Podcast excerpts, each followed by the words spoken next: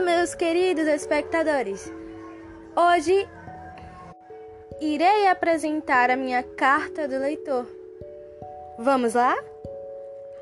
O título se refere a crianças que trazem a esperança para o mundo, com cartazes escritos: Vai ficar tudo bem, em Portugal.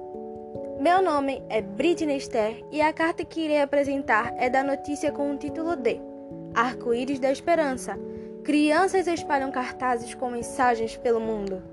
De Adriana Negreiros. Colaboração para a Nossa, de Portugal. O texto foi muito bem escrito e a atitude dessas crianças são muito especiais e muito sentidas por quem lê. Ainda mais em tempos como esses, de perdas e angústias.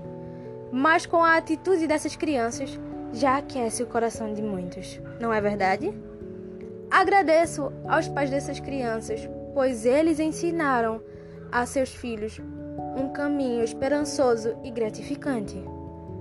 Pois essas frases e desenhos salvarão muitas vidas e alegrarão muitos dias para aqueles e aquelas pessoas que sofreram e sofrem durante a pandemia.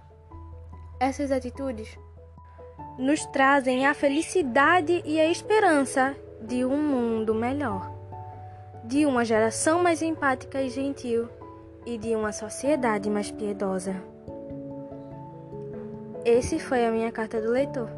Espero que vocês tenham gostado e que vocês possam ter aproveitado essa linda e maravilhosa pesquisa e essa minha linda opinião.